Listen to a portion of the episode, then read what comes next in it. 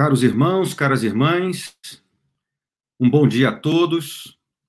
Nesse domingo, mais uma vez aqui reunidos pelas vibrações transmitidas pela rede, oriundas da Casa de Atualpa, estamos aqui numa grande alegria para mais uma vez realizarmos uma reflexão em torno do Evangelho de Jesus. Na manhã de hoje, temos a presença do nosso companheiro Marcos Braga, que durante muitos anos frequentou a nossa casa, mas que hoje está no Rio de Janeiro e, mesmo afastado um pouquinho, ele está ainda conectado no trabalho da Casa de Atualpa. Então, damos as boas-vindas ao nosso irmão Marcos Braga, que tem hoje a tarefa e o encargo de nos trazer uma reflexão acerca da paciência e da tolerância. Marcos, seja muito bem-vindo e que Jesus o ilumine, os bons espíritos estejam com você, para que a sua palavra possa chegar a todos os lares que nos acompanham. Um bom trabalho para você. Bom dia a todos, é um prazer rever muitos amigos do nosso Grêmio Espírita Atualpa, né, onde eu tive a oportunidade de participar durante oito anos das atividades de evangelização e também na palestra.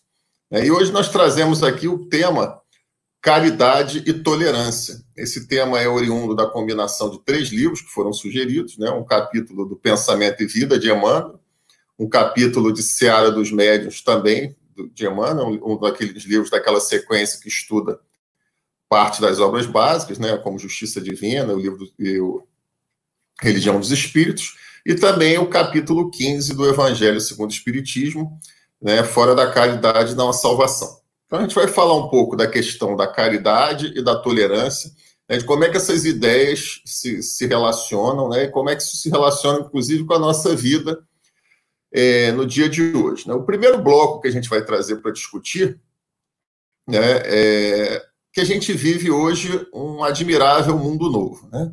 Eu fico imaginando né, aquela pessoa que nasceu em 1919, 1920, é, que hoje tem completa 100 anos, né, a pessoa chamada longevo, né, que ela passou por, um, por um, uma Segunda Guerra, ela passou por uma revolução tecnológica, uma revolução das comunicações, ela viu um mundo dividido em dois, numa Guerra Fria, ela viu o mundo é, descobrir o rock, descobrir o pop, é, e outras, a internet, o rádio, a TV, né? e agora a gente tem essa possibilidade de se comunicar, viu pandemias, né? viu a AIDS surgir, viu a gripe suína, né? e quanto que esse mundo mudou nesses últimos 100 anos. Né? É, a gente olha outras partes da história, né? e houve um, um, algumas partes assim que, que houve um, um equilíbrio durante muito tempo, é, mas como esse nosso período, que a gente hoje está aqui encarnado, ele foi repleto de mudanças.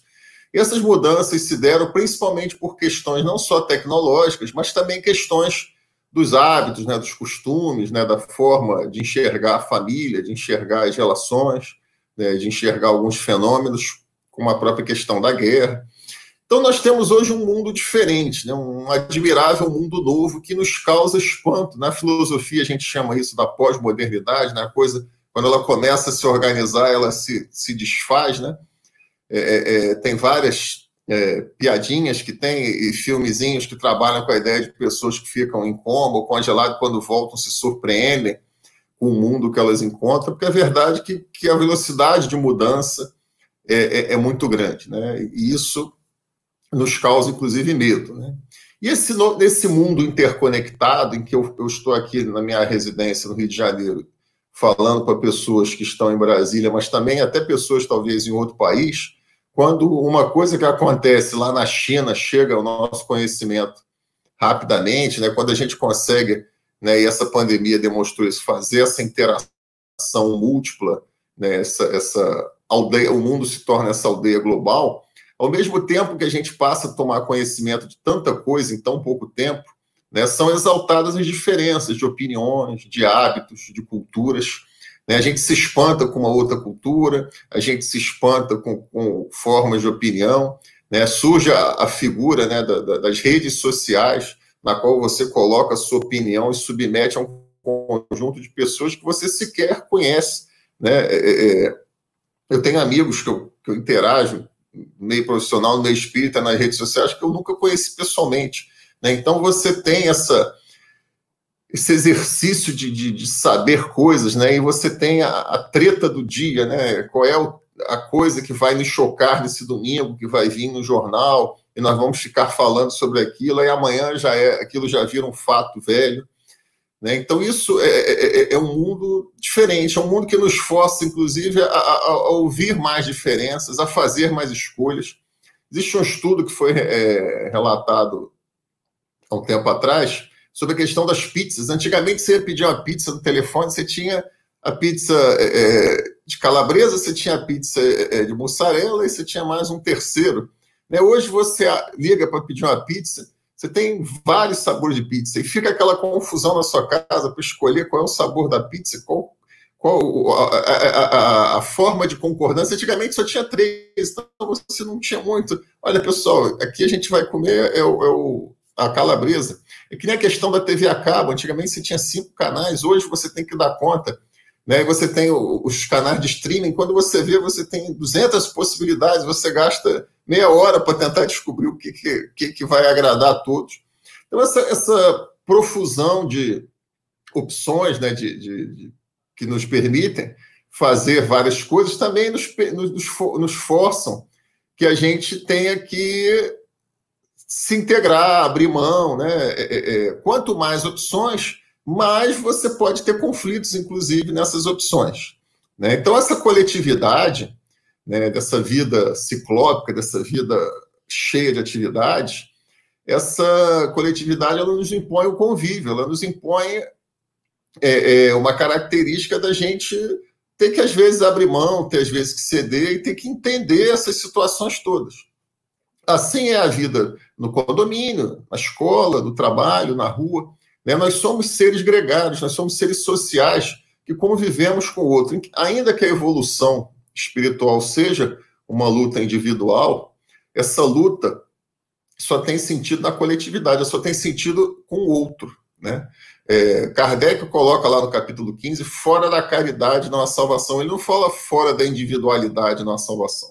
Então, essa necessidade do convívio com o outro nos faz com que a gente tenha que sair é, é, é, desse nosso mundo e passe a entender e a se colocar no lugar do outro. E para isso nós criamos, inclusive, regras, regras que são pactuadas, né, sobre coisas que nós podemos, coisas que nós não, não podemos, né, coisas que nós é, é precisamos fazer. Né, e Jesus nos deixa a principal regra, que é fazer ao próximo aquilo que nós desejamos que seja feito a nós mesmos. Ou seja, Jesus fala o seguinte: olha, nós temos que ter empatia, nós temos que nos colocar é, é, no lugar do outro. A partir do momento que eu me coloco no lugar do outro, eu passo a perceber aquela dor, eu passo a perceber aquela dificuldade. Incrivelmente, apesar dessa profusão de informação, de tecnologia, né, nós estamos sendo tomados por uma onda de individualidade. E eu atribuo isso, inclusive, à questão do próprio medo. Esse mundo tem nos assustado muito.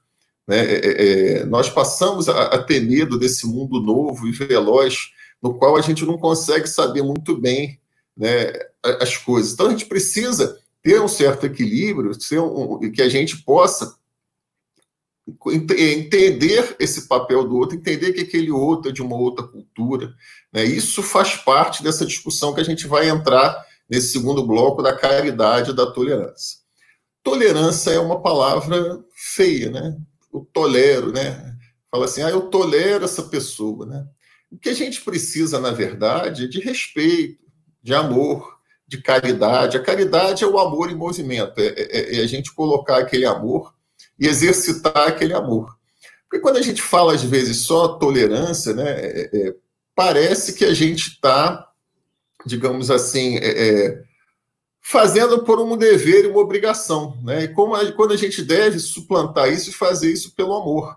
Essas atividades que nós fazemos da área assistencial, elas fortalecem nosso coração para que a gente possa é, exercitar esse amor de forma natural. Como diz lá André Luiz, né, no início do nosso lar, né, a disciplina antecede a espontaneidade. Então a gente precisa trabalhar com isso para que não seja uma questão de tolerância, uma coisa imposta, mas seja uma coisa de dentro para fora. Mas é importante, então, que essa tolerância ela se torne caridade. Né? E para isso você precisa também de outros valores, como a paciência. Né? O que é a paciência? A ciência de ter a paz. A gente precisa da paciência. A gente precisa da paciência. Quando eu parar assim, gente, vai dar, pode dar uma pausada na tela Aí eu vou esperar para ver se, para não ficar falando, vocês não ouvirem. Mas vamos continuar. Então, a paciência é a ciência de ter a paz, né? A paciência é você entender que aquelas situações todas que a gente está vivendo ali, né, a gente precisa tentar harmonizar, a gente precisa tentar conciliar. Né? Incrivelmente, toda essa comunicação, toda essa, essa globalização, essa profusão, ela acentuou o nosso extremismo, nosso radicalismo e pouco a nossa capacidade conciliatória. A gente precisa de uma capacidade conciliatória, a gente tem que parar de olhar as pessoas como inimigos, né? Ninguém é inimigo. O inimigo é a nossa imperfeição. O inimigo são as dificuldades que a gente tem, o inimigo é o atraso, o inimigo é a fome, o inimigo é a ignorância. A gente tem que entender que as pessoas são espíritos como nós, encarnados, cheios de problemas, todos é é, é, é, com as suas complicações, todos carregando a sua pesada mochila é, na encarnação. Então, a paciência é importante, também o perdão. Perdão é uma ciência muito difícil, né? muito bonita de ser falada, mas é muito difícil. E ela implica não só uma questão do esquecimento total, mas uma questão de que você não tenha vontade de devolver aquilo na mesma moeda. O perdão é libertador mas ao mesmo tempo é uma ciência muito difícil, porque ele mexe com orgulho, ele mexe. É, é, é, é quando a gente é o, é o, polo passivo da dor, é muito difícil gente. Quem, quem, trabalha em reunião mediúnica sabe disso, né? Você chega lá com, com o espírito conversando, a gente fala para ele perdoar, mas quando é com a gente, a gente sabe da dificuldade. A gente que está sentindo aquela dor, a gente que foi decepcionado, a gente que foi que foi objeto de decepção, a gente que foi objeto de, de, de uma ofensa. Né? E a decepção é uma força poderosíssima. Né? As pessoas decepcionadas, né, é, elas rapidamente elas tangem para o lado do ódio também. E o ódio né, é um amor doente. Né? Você vê que é uma relação né, entre um gostar muito e possivelmente odiar muito, e dentro disso há uma decepção. Né? Então a gente precisa fortalecer o entendimento, a paciência, o perdão, porque a gente entenda esse mundo que sempre foi tão cheio de diferenças. Só que agora a gente está tomando mais conhecimento dessas diferenças né, e está um pouco inundado por esse mar de informações. Não que a informação seja ruim, mas é uma coisa nova que a gente está lidando. Né? Deus não é só tolerante com a gente, Deus também nos ama. É, se ele fosse só tolerante, ele nos trataria como se fôssemos é, é, carrapatos que o incomodassem. Não, é, Deus é colocado no Evangelho é, é, nos coloca como nosso pai. Jesus fala de Deus como nosso pai, que nós somos filhos. Inclusive, ele coloca, né? Qual é o pai que o, o filho pede um pão e ele dá uma pedra? Se um pai da terra faz isso, imagine Deus, que é o vosso pai, que é muito maior. Então, Deus também é tolerante com as nossas é, dificuldades, com as nossas imperfeições. Imagine se não fosse, ele é tão tolerante que ele nos permite ter várias reencarnações. A reencarnação é um instrumento de misericórdia e de amor, em que ele permite que a gente tenha várias roupagens para esse processo de aperfeiçoamento, nessa grande trajetória que é, é a existência nossa como espíritos encarnados. Então, a caridade a tolerância são coisas que andam junto e o conceito de tolerância ele tem que se aproximar da ideia da caridade. A tolerância não pode ser um dever. Ah, eu tenho que aguentar essa pessoa ah, eu tolero, né? É o, é o, meu karma, é o meu peso, eu tenho que carregar. Não. A tolerância ela tem que se aproximar do amor. Esse amor só vai ocorrer quando existir o entendimento desse outro, o entendimento das dificuldades que esse outro tem, o entendimento de como essa pessoa, também como nós, tem os seus problemas. Às vezes a gente olha, isso também tem a ver com esse mundo da informação, a gente olha aquela pessoa lá, celebridade, e a gente esquece né, é, é, as dificuldades que essas pessoas sofrem, as dores, né, é, de não, de repente, não ter nunca um amigo verdadeiro, de não poder ter um momento de paz e tranquilidade, ter a sua vida vigiada.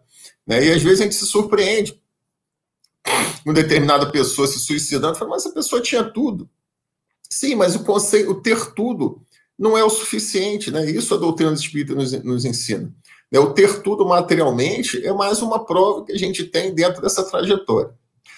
Indo para o nosso terceiro bloquinho de fala aqui, a gente também tem que despolarizar esse mundo. Né? Não é a primeira vez que o mundo se polariza, né? e a gente é, é, acabou vivendo esse, esse desenho hoje é, muito polarizado nas nossas relações. Né? As relações estão muito extremas, as pessoas estão muito à flor da pele, né? Tá todo mundo né, com aquela coisa, né? É, aquele agito, né? E me lembra um filme que é oriundo de um livro do leste europeu chamado Abril Despedaçado, é um livro de 2001, é, estreado pelo Rodrigo Santoro, nosso, um ator nosso brasileiro, que ele fala de duas famílias que ficam as duas gerações, ficam gerações brigando. E aí um vai lá e mata o outro de uma família, aí o outro vai lá para se vingar, mata o outro. E eles vão seguindo gerações em cima de gerações é, de ódio, né? E, e de, e de um, um, se, se digladiando com o outro, como é no Romeu e Julieta de Shakespeare, né? na família Capuleto e Montecchio também. Então, é, é, é, a gente precisa sair desse ciclo de ódio. A gente está num ciclo né, de, de, de, desentendimento, num ciclo. E isso não tem a ver só com o universo político, não. Isso tem a ver com o universo é, é, das relações sociais. As nossas relações sociais é, elas estão muito agudas, elas estão muito na ponta da faca, né, como a gente diz, né, muitas, muito exaltadas, né, a gente já chega com desconfiança. Nós estamos vivendo um problema de confiança, né, é, é, confiança, inclusive, é, no espírito humano encarnado. Né? A gente, por conta dessa questão da, da comunicação, a gente descobriu né, que o homem não é aquele ser idealizado. O homem é um espírito cheio de problemas, é um espírito encarnado, com, com imperfeições. Isso nos trouxe um, uma decepção. Nós somos narcisos decepcionados. Né? E a partir do momento que a gente fica decepcionado, é, a gente passa a não ter confiança. A gente faz que nem. É, aqui em casa a gente agora está com um gatinho, ele chegou, é pequenininho, ele fica escondido ali embaixo da cama, ele, tá, ele não confia em ninguém, né? ele ainda está.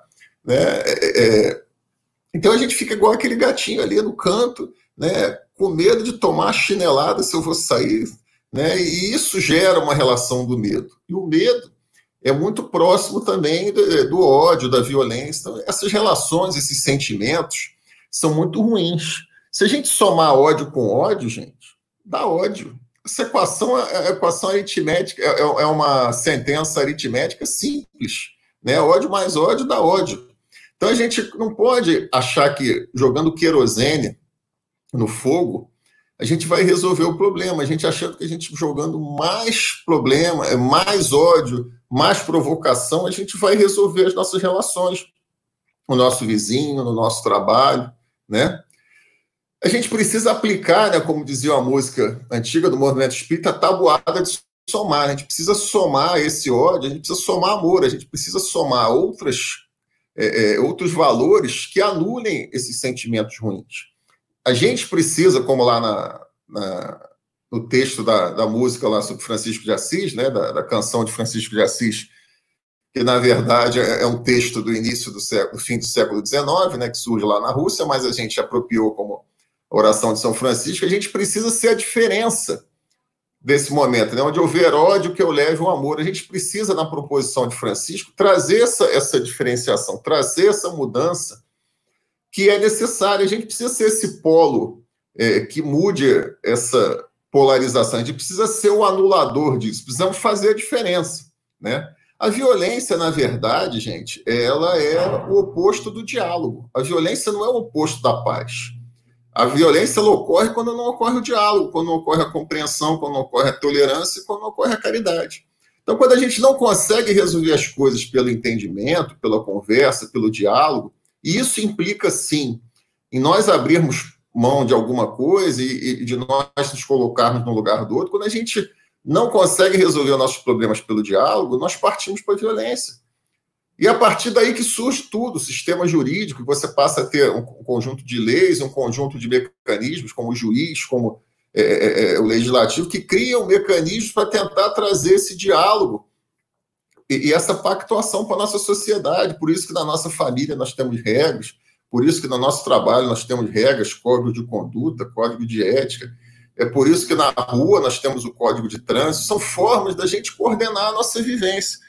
Quando a gente sai para a rua, a gente forçosamente convive com outros carros. E se eu não conduzo meu carro da maneira adequada, eu posso causar um acidente que vai trazer um prejuízo a uma outra pessoa. Então, eu preciso de regras, eu preciso de entendimento, né? eu preciso de diálogo. Né? É, é, é, não adianta eu xingar todo mundo, sair buzinando o tempo todo.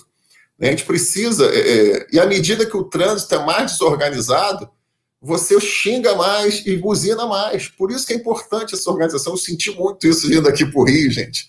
Né? Porque em Brasília o trânsito é muito organizado, aqui é tenso. Né? E você começa a se ver, às vezes, fazendo coisas que você não fazia em Brasília. Né? Então, a gente precisa entender que o importante é não entrar nesse, nesse, nessa zona de conflito. Né? Tem aquele velho ditado, né? Ah, eu, eu, eu dou um boi para não entrar na, nessa briga, mas dou uma boiada para não sair. Isso, por trás disso, tem um orgulho. Ah, é, é, uma vez que eu entrar agora, eu vou querer causar um parnavoeiro, vou querer causar um, uma grande confusão. E o que a gente vai ganhar com isso? Né? Hoje, as, as palavras nossas na moda, né, essa é treta, causar, lacrar, né, é, são coisas que têm a ver com esse espírito de é, sambou na cara do outro, ou seja, coisas que têm a ver com esse espírito de você humilhar o outro, de você ganhar um, um, um diálogo filosófico com o outro. Né? A gente ressuscitou as tertúlias antigas, né? os, os debates de outra forma. E aí a gente fica o dia inteiro como se fosse lá na Roma Antiga, olhando lá os gladiadores da internet lutando nas suas tretas e a gente lá torcendo, achando aquilo mal barato, jogando aquele nosso sentimento, projetando aquele nosso sentimento é, de indignação, de raiva em cima daquelas pessoas.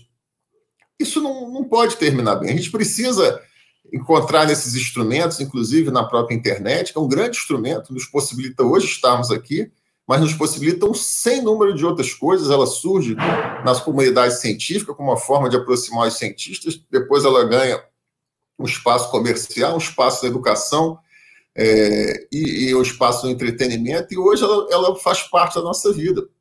Mas essa interação entre os homens, ela precisa ter um certo conjunto de regras, um certo conjunto de, de respeito, que nós lutemos por essas regras para que a gente consiga trazer é, é, esse instrumento também para o nosso diálogo. Lembre-se que há 100 anos, mais ou menos, cento e poucos anos, 115 anos, surgiu, começa a surgir o automóvel, e começa a surgir as ruas, que antes as pessoas andavam de cavalo, as pessoas andavam naquelas carroças, a maioria andava a pé, né, porque ninguém tinha dinheiro, e aí começa a surgir o carro. A partir do momento que surge o carro, a gente passa a ter que ter regras para andar com aquele carro.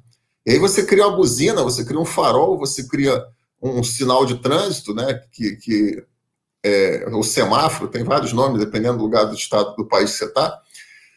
Você cria um, um, um código para quem vai entrar primeiro na rua, você cria um, um mecanismo para você tentar harmonizar aquelas relações do carro. Imagine que deve ter dado muito problema, né? Quando surgiu o carro pela primeira vez né? Tem um seriado que passa aqui na, na, num canal de TV chamado Murdoch, que mostra um detetive no, no final do século XIX no Canadá. Isso começa a mostrar o surgimento do automóvel, e aquilo era grande sensação, aquilo andando na rua e tudo.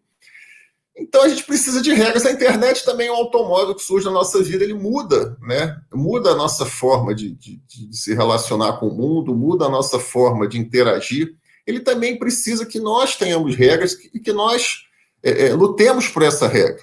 Né? Parece que, que, é simples, mas a gente aqui no Brasil só começou a ter é, é a lei seca, começou a ter o, o centro de segurança nos últimos 30, 40 anos. Então, no, o automóvel, apesar de antigo, a gente ainda lutou por regras para garantir um, uma boa conduta, diminuir os nossos acidentes, que, com isso os óbitos, há pouco tempo. Então, essa luta pela harmonia desses instrumentos, né? não adianta a gente é, ter raiva da internet, a fazer que nem aqueles amish, né, que são os religiosos americanos, se entram lá numa comunidade, tira toda a tecnologia. Não adianta a gente negar esse mundo. Né? É, é esse mundo virá. Né? Recentemente, eu, anteontem, eu assisti um filme chamado Horizonte Perdido, um filme antigo.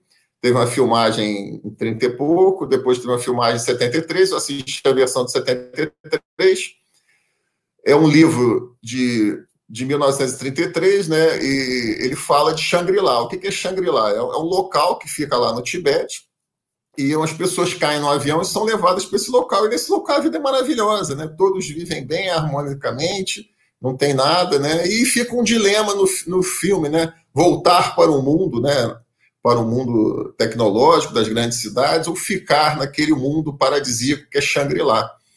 Né? E uma das personagens quer, porque ela sair de lá, porque ela está lá há muito tempo, ela quer conhecer Paris, ela quer conhecer Londres. Né? Então não adianta. As tentativas da gente se isolar do mundo, né, elas não funcionam. O Espiritismo nos convida ao convívio com as pessoas. O Espiritismo ele nos coloca como a necessidade de ter o outro, senão a gente reencarnaria todos dentro de uma, de uma caixinha, né? E não precisaríamos conviver com ninguém. Então a gente precisa ter essa interação é, é, é, é, com o outro, o outro instrumento da nossa evolução.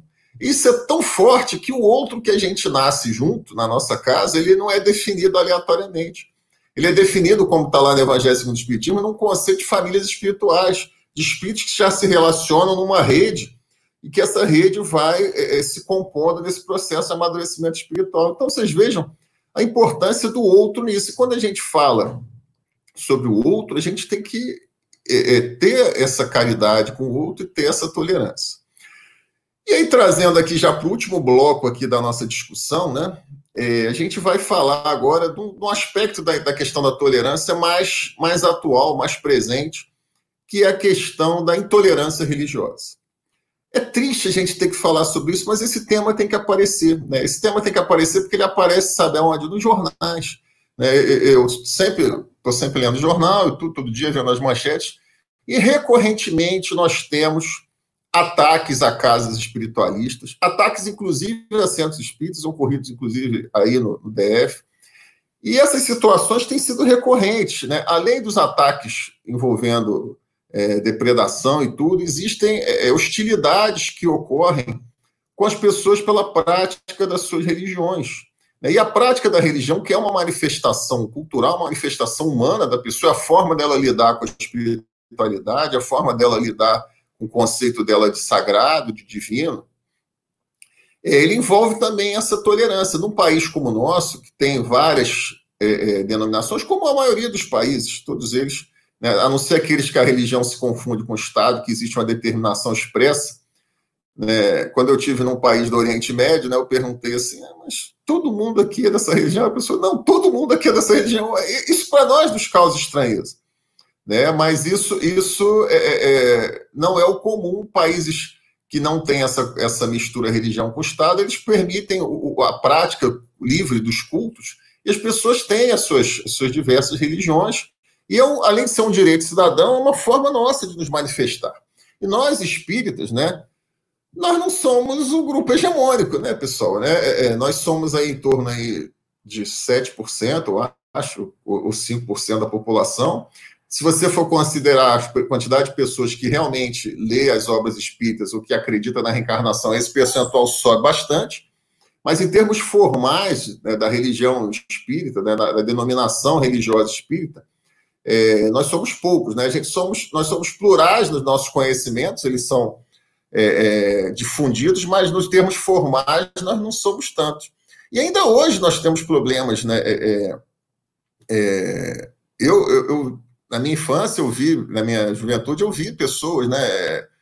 agredindo as outras contra a religião, e nós continuamos tendo esse tipo de problema, às vezes no trabalho. E a gente precisa lutar por isso. A gente precisa lutar no sentido de lutar pela liberdade de cada um exercer o seu culto, desde que aquele culto não traga nenhum tipo de prejuízo é, grave às outras pessoas. Estou né? é, falando isso porque existe, por exemplo, existe uma religião na Índia lá que ela cultua a morte, né? E na época da colonização inglesa eles prenderam várias pessoas porque eles saíram assassinando as pessoas. Então a, a sociedade não pode permitir isso. Mas se aquele culto religioso não traz nenhum tipo é, de, de é, confronto social com a vida social, ele respeita a liberdade dos outros, ele deve ser possibilitado, né? E isso faz parte é, é, é, da nossa vivência em sociedade. E até por nós não sermos hegemônicos, né, nós não sermos o, o, o grupo hegemônico, a gente tem que se preocupar com isso. Né? É sabido que o, o Espiritismo já foi objeto do Código Penal, acho que até 1940. O Espiritismo já foi objeto de, de ser fichado na polícia. Né? Muitos dizem, inclusive, que esse livrinho que a gente assina aí de, de presença tem a ver com isso, né? É, mas Existem alguns estudos, tem uma tese de doutorado sobre isso, existem alguns estudos é, é, em alguns outros livros de historiadores que tratam essa questão da perseguição dessas religiões que têm um caráter mediúnico. Né? É, é, é, é isso sempre foi visto.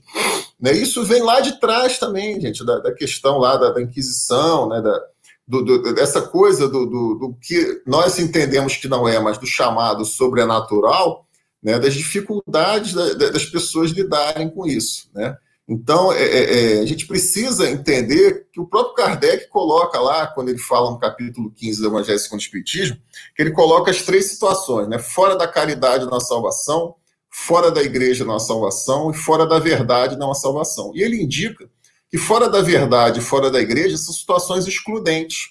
Que Deus não poderia criar uma regra excludente, uma regra que não possibilitasse as pessoas a crescerem. Né? Ah, só a minha religião é a certa, né? Mas como é que, como é, que é isso? Né? Vai ter um camarada, quando a gente chegar do outro lado, com um bloco, a, a prancheta, né? com, com um bloquinho, aí vai anotar lá na prancheta, ah, é, é, é, fulano não é da religião tal, então você não foi salvo. Né? Então Kardec, no capítulo 15, ele traz essa ideia inclusiva, que fora da caridade da salvação, ou seja, a regra do jogo para o nosso crescimento espiritual é o amor. E o amor é possível para todos. E o amor é um bem é um bem amplo, né? um bem, é um bem de acesso gratuito. Né? O amor ele é possível, é, é o famoso é só querer.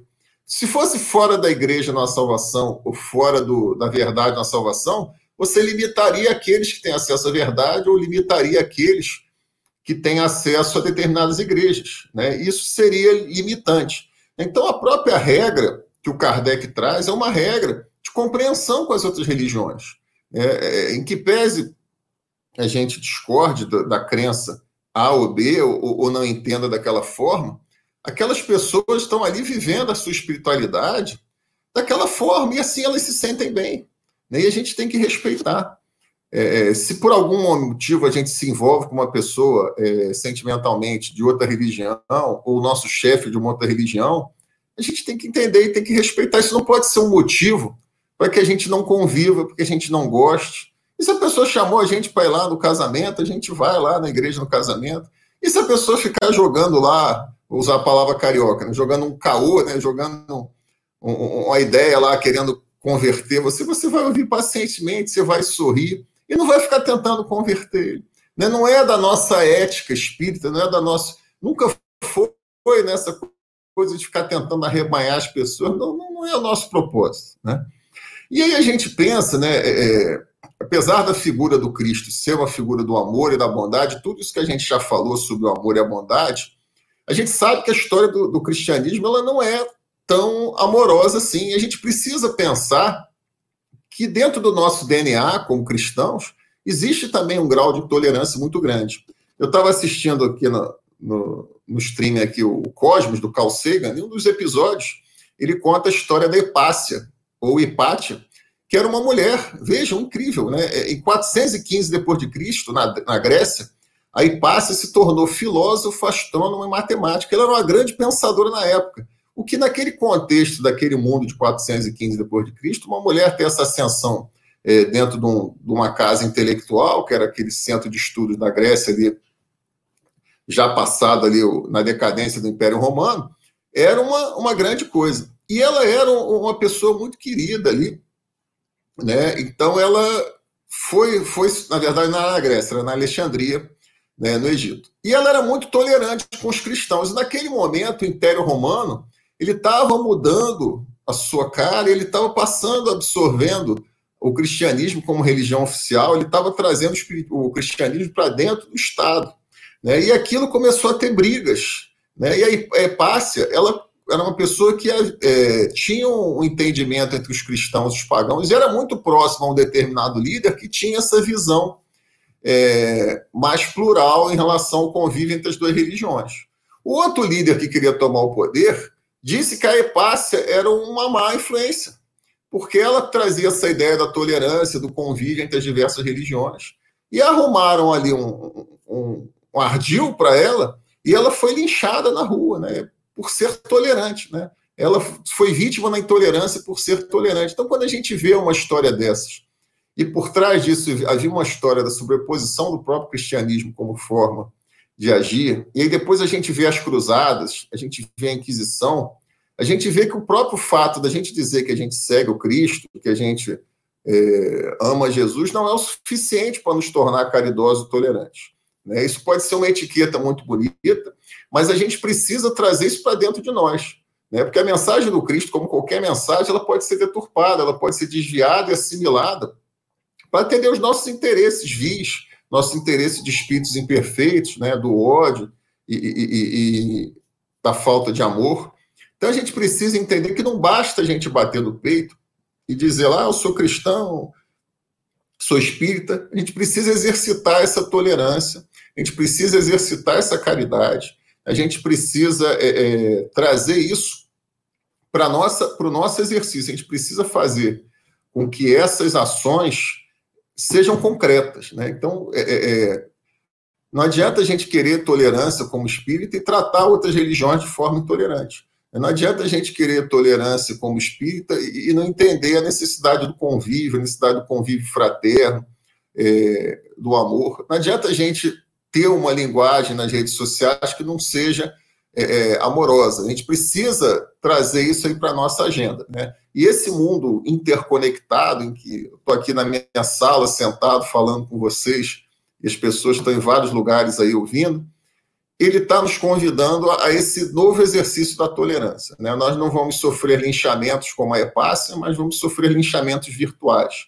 Né? Nós não vamos sofrer é, é, é, é guerras, né? mas vamos sofrer tretas diárias, né? E, e, que, às vezes, se a gente for olhar as situações, são por coisas bobas. Né? Então, a gente precisa despolarizar esse mundo, sair dessa caixa é, de todo mundo armado, todo mundo cheio de, de, de armas para disparar sobre os outros, armas verbais, né, impropérios, tretas, né, e entender o que é mais importante, o que é mais importante para a nossa existência, do que nós seremos, entre aspas, cobrados. Né? O que, que o, o, o rapaz da prancheta, né, que vai lá nos receber lá, ele vai perguntar o que lá da prancheta? Né? Ah, ele vai perguntar se você torcia para o time de futebol, né? ele vai perguntar o que, que você fez dessa oportunidade, como é que você procedeu em relação aos talentos que você recebeu, se você enterrou eles dentro de, uma, de um buraquinho, né, como está lá na parábola evangélica, ou se você deu trato a esses talentos e transformou ele, eles em coisas muito maiores. Eu fico terminando por aqui, né? Estamos mais ou menos aí em 40 minutos, que era o, o tempo que a gente tinha pactuado. Queria agradecer muito aí o, o pessoal da, do departamento que cuida, que agora eu não me lembro direito o nome do departamento, é, é, que cuida dessa parte das palestras, da divulgação doutrinária, tá? O André, os dois Andrés, tá? E mais uma vez é muito bom participar aí junto com a nossa casa de Atualpa, aí, que eu fui muito feliz aí nos oito anos e meio que eu passei por aí. Muito obrigado, Marcos. Nós aqui nesta manhã Estamos felizes com as suas palavras, com as suas reflexões é, e com a sua maneira jovem, sua maneira moderna de ver e de trazer a, a interpretação do Evangelho. Realmente é uma reflexão que nos permite conectar é, o Evangelho do Cristo à nossa realidade do nosso dia a dia. Então, aqui fica o agradecimento da casa ao seu carinho, à sua atenção e a gente tem a certeza que nós vamos nos encontrar em várias outras é, lives como essa para que a gente possa continuar as nossas reflexões. Muito obrigado. Fica aqui o nosso é, carinho em Jesus pelo seu trabalho, pela sua dedicação. Nós aproveitamos agora para lembrar a todos que estão nos acompanhando que a gente já está é, é, com o nosso jornal é, disponível então, aqueles que desejarem é, acompanhar as informações podem acessar o site do Atualpa e ali já vão encontrar o nosso jornalzinho, né? do mês de julho e do mês de agosto. Então, a gente já começa a edição desse período com o dia em que a Terra parou. Da mesma forma, aqueles que nos acompanham, é, amanhã estaremos de volta aqui é, para realizarmos né, mais uma palestra em que o nosso companheiro Orson Peter Carrara vai fazer uma live e vai trazer informações sobre as expiações coletivas. Então, amanhã, dia 20 de julho, às 20 horas, estaremos novamente todos juntos aqui. Então, mais uma vez, ao nosso é, amigo, nosso palestrante é, da manhã de hoje, nós agradecemos, Marcos, desejamos que Jesus esteja na casa e no coração de todos aqueles que nos acompanharam nessa manhã tão maravilhosa com esses ensinamentos. Um bom dia a todos, uma boa semana a todos e até amanhã. Muito obrigado.